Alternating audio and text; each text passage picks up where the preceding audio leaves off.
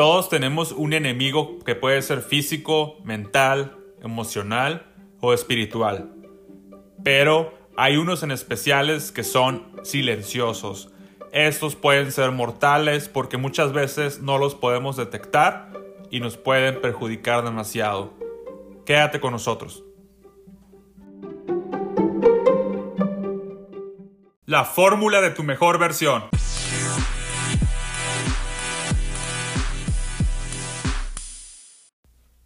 Hey, ¿qué onda? ¿Cómo están? Aquí tu amigo Sergio Valenzuela en la fórmula de tu mejor versión.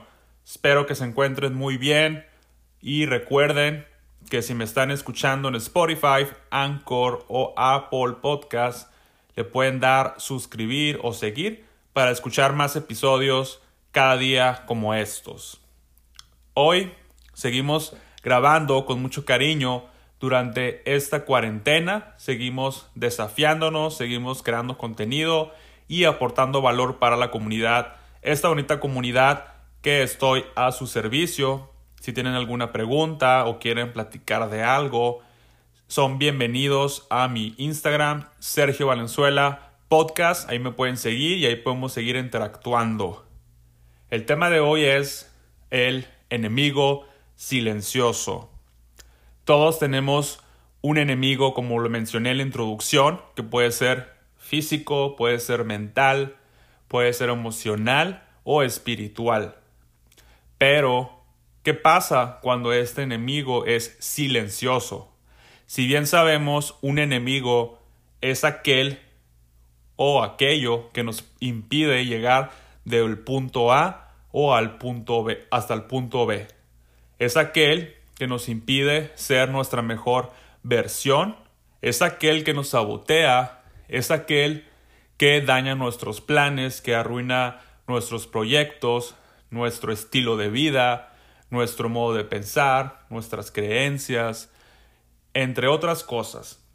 Entonces, ponte a pensar ahora, el enemigo por lo general lo conocemos, o deberíamos de conocerlo para poderlo enfrentar, para poder, para poder vencerlo, tener las, las herramientas, tenemos que conocer al enemigo, tenemos que conocer al enemigo para saber qué herramientas o qué habilidades necesitamos para vencerlo. Estarás de acuerdo, ¿no? Pero ¿qué pasa cuando este enemigo es silencioso? Es por eso que decidí grabar este episodio, porque creo que es un grado más de dificultad. ¿Ok? A lo mejor te pones a pensar, tú, tú sabes quién es tu enemigo o enemigos, como pueden ser físicos, mentales o espirituales o emocionales, pero hay veces que desconocemos al enemigo silencioso. Es por eso que la palabra silencioso, porque entra como humedad, entra como aire, que a, la veces, que a veces no lo vemos, podemos sentirlo tal vez, pero no lo vemos. Entonces hay, hay, que poner mucha atención a ese enemigo silencioso o a los enemigos silenciosos que tal vez no los vemos pero los podemos sentir o incluso hay veces que no los podemos ni siquiera sentir. ¿Qué está pasando ahorita durante la cuarentena? Durante la cuarentena creo que tenemos a un enemigo silencioso de alguna forma porque igual pues lo conocemos entre comillas porque pues nos hemos enterado por medio de las noticias, por medio de las redes sociales o de, cualquier medio de comunicación que existe este coronavirus o esta pandemia. Y a lo mejor no es tan silencioso, pero si te pones a pensar, este enemigo entró sin pedir permiso, sin sin ninguna sin importar qué género eres, qué condición, qué raza, entró y muchas veces no nos dimos cuenta, es por eso que yo lo nombro enemigo silencioso, porque anda en el aire o se puede contagiar de persona a persona y muchas veces no nos damos cuenta, podemos ser personas asintomáticas a este enemigo y por dentro nos está perjudicando. O sea, ¿qué voy con todo esto? Ahorita les quiero comentar a qué me refiero de el hecho de traer este tema. Se me hace muy interesante. Es una postura que estoy que he estado analizando, ¿no? Y también quiero, quiero compartirles otros datos que los estuve leyendo antes de entrar al mensaje o a la reflexión de este programa, en el cual también la, la hipertensión arterial se considera un, enemigo silencioso. Esto me impactó porque dicen que el 20% de la población mundial la sufre, pero el 50% de la población están afectados y muchos le ignoran que la padecen. Esto se me hace muy interesante porque dicen que constituye hasta una pandemia a nivel mundial que es, que es necesario atajar. O sea, ahorita estamos durante una pandemia con el coronavirus, pero esta hipertensión arterial ya era o es o sigue siendo una pandemia eh, independientemente de lo que esté pasando con el corona. Y muchas veces no la gente no se da cuenta. O sea este dato de que el 50% de la población está afectada y le ignora se me hace demasiado la cifra. Y esto es a, nivel mundial. Y lo que, lo que pasa con esta este, enfermedad la hipertensión arterial mire es que te afecta eh, no solo en el aparato cardiovascular, sino que también te afecta el cerebro, las arterias del fondo del ojo, el corazón, los riñones. Y si tú eres médico, me podrás confirmar esto. La verdad que yo solamente lo, lo investigué. Aclaro, yo no soy médico y todo lo que estoy diciendo es información que yo investigué. Tú puedes, eres libre de hacer tu propia investigación y pedir consejos a un profesional del área de medicina, pero Realmente esto que yo investigué me queda impactado porque hay muchos enemigos silenciosos.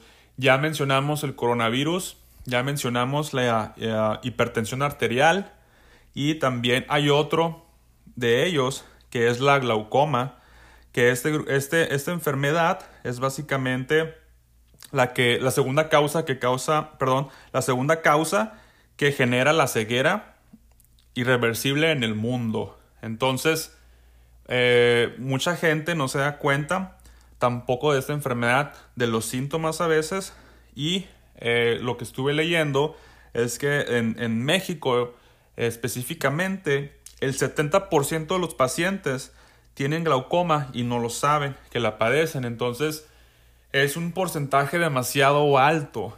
Aquí tenemos a otro enemigo silencioso. ¿Ok? Entonces, hay que, hay que, hay que prestar atención y hay que checarnos constantemente para tener esa prevención, tener esa prevención para no llegar a, a, después darnos cuenta de que podemos tener este tipo de condiciones, ¿ok? Y seguimos con el tema, el tema y realmente, ok, tenemos enemigos silenciosos, pero ¿qué pasa si lo pones al revés y dices, el silencio es el peor enemigo. No sé, o sea, yo soy una persona que, como te podrás dado cuenta en este podcast, yo me expreso, son mis ideas, yo manifiesto lo que mi reflexión o me pongo a filosofar tal vez a mi manera. No soy un gran filósofo ni mucho menos, pero simplemente yo me pongo a hacer todo este análisis, esta reflexión, esta indagación en mi ser y, lo quiero plasmar contigo y a lo mejor tú vas a, a identificarte, vas a compartir ciertos pensamientos, pero ponte a pensar en eso que te mencioné. El silencio es el peor enemigo. Esto está basado en, pues en relaciones tal vez, puede, puede ser en el hecho de relaciones que a lo mejor tú, tú tienes una pareja, ya seas hombre o mujer, y ustedes a veces no se comunican la, situación de la, relación, lo que viven en, en el día a día, sus problemas, lo que les estresa, sus preocupaciones, lo que desean que quieren añadir a la relación, lo que desean para su persona, en qué quieren invertir, en que quieren ser una mejor versión, entre muchas cosas que a veces no nos contamos entre parejas y también puede ser cosas que te molesta del otro, cosas que quieres que te gustaría que, que se mejoraran, llegar a acuerdos, llegar a acuerdos entre una relación